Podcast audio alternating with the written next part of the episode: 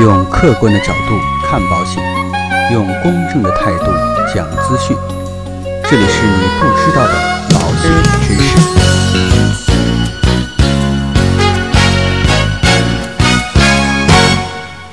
好，亲爱的各位朋友们，大家好。那今天呢，跟大家聊一个非常有趣的一个话题。作为商业保险，多买多赔是真的吗？那在跟大家聊这样的一个话题之前，先问大家一个问题，请大家来回答：一加一等于几呢？当然啊，很多的朋友在说一加一等于二。那如果说作为脑筋急转弯啊，我问我自己的孩子，我的孩子就有些时候就跟我说，他说一加一不一定等于二。那比如说一堆土加上一堆土，那答案还是一堆土。所以啊，同样的道理也会出现在保险上面。那多买一份保险就可以多赔一分钱吗？对于这样的一个答案，我来跟大家一起来探讨一下。最近啊，身边有朋友在问，说保险是不是买的越多就会赔的越多？他觉得自己买的保险金额不够，觉得有必要多买几份，万一发生了不幸，是不是可以多赔一些呢？所以啊，呃，搞清楚这个问题，我们就看一看大家的一些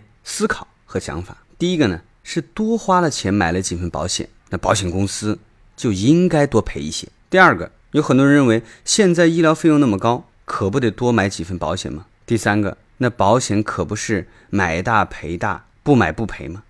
但是啊，如果说大家这个比较天真啊，一厢情愿的是这样认为，我想说啊，大家这是赌徒的心理啊。什么叫买大赔大呀？所以保险是不是一定会多买多赔？当然，这个答案一定不会是这么简单。面对不同的情况，我们是有不同的答案的。接下来呢，就跟大家来一一针对不同的保险，跟大家一起来看一看怎么去理赔。首先，意外险能够多买多赔吗？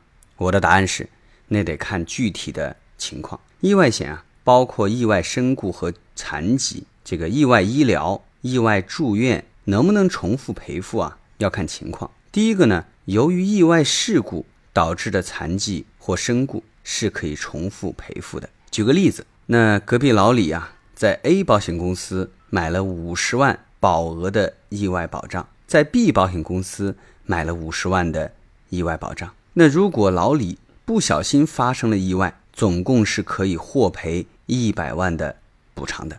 哎，这就是叫多买多赔。那有人在说，为什么这个会多买多赔呢？那其实很很简单的一个道理。你说老王值一百万，老李值五十万，老张值一千万，你凭什么这样去定义？在法律面前啊，每个人是平等的，也就是一个人的命究竟值多少钱？这个东西是没有一个衡量的标准的，所以我们说，在保险行业认定一个人值多少钱，就要看他的身故保额买了多少。所以我们不能跟他说，啊，你这个人就值五十万，你买了五十呃买了一百万的保额，我最后也只能给你赔五十万，这是没有科学道理。那但是对于第二种情况，叫意外医疗和意外住院津贴，就不能像刚才那样。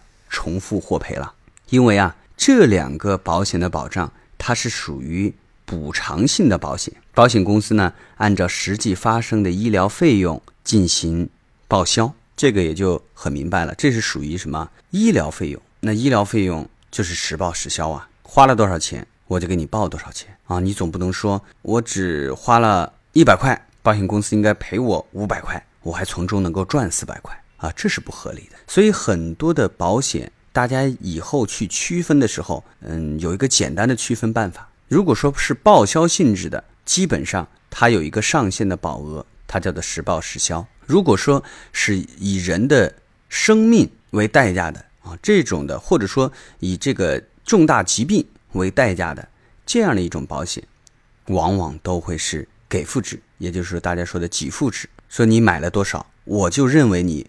这个人身价是值多少钱？嗯，那还有啊，有人在说寿险和重疾险多买多赔吗？这个就是刚才我说的这样的一种情况。那寿险是以人的生命为保险标的的。什么叫保险标的啊？就是我们获保的对象。比如说我保的是这个车，那车就是我们的保险标的。比如说我保的是人，那人就是保险标的啊。当然保人这块儿，比如说有保的什么。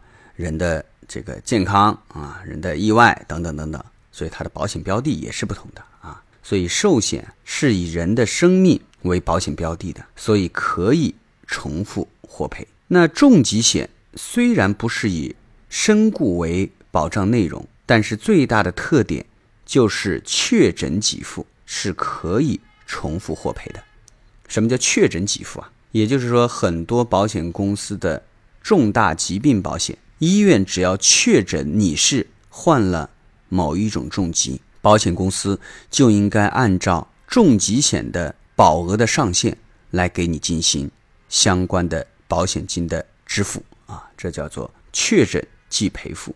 举个例子，那隔壁老李在 A 保险公司买了三十万的重疾险和二十万的一般寿险，在 B 保险公司买了三十万的重疾险和二十万的一般寿险。一旦重疾确诊了，两家保险公司都应该赔付。那重疾险这块，因为他在 A 买了三十万，在 B 买了三十万，所以呢，老王总共可以获得六十万的重疾的赔付。那一旦身故了，因为他在 A 买了二十万的这个寿险，在 B 买的二十万的寿险，所以一旦身故了，两家保险公司还要继续赔付四十万的寿险的理赔。那对于医疗健康险能够多买多赔吗？这个答案是否定的。那这里的医疗健康险是指那些费用报销型的保险，和意外险里边的意外医疗、意外住院津贴是一样的。都是以实际发生的医疗费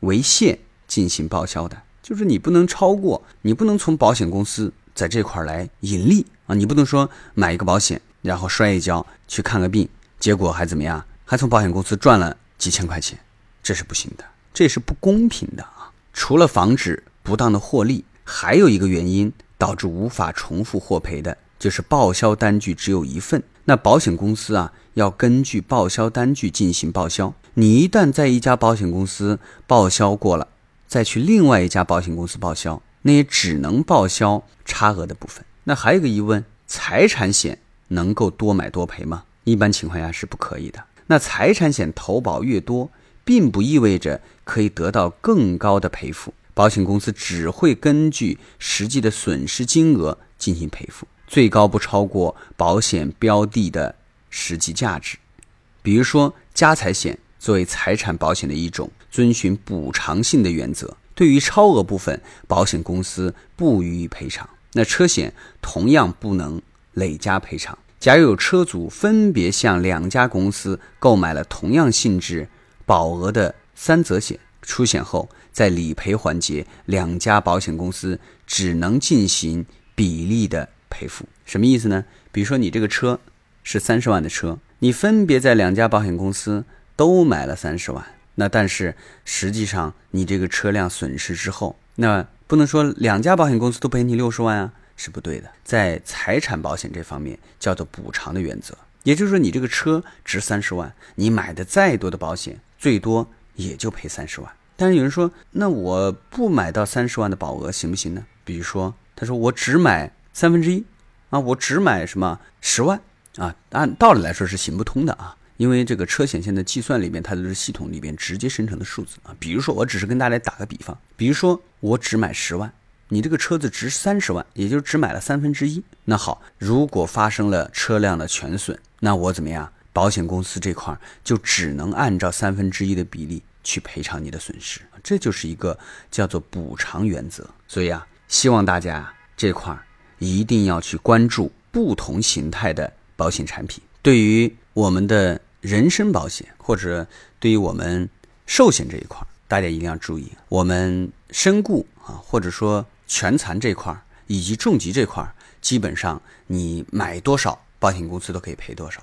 但是是这个对于医疗啊、住院报销这块的东西，我们基本上保险公司都是以报销的这种形式。所以你买的再多，你的报销的上限是无法超过你的花费的上限的啊，这是大家一定要去注意的。所以最后给大家做一个总结，就是一定可以记住一个简单的原则去判断这个事情：凡是和人的生命相关的健康险可以重复赔付，因为在我们的概念当中，人的生命是无价的。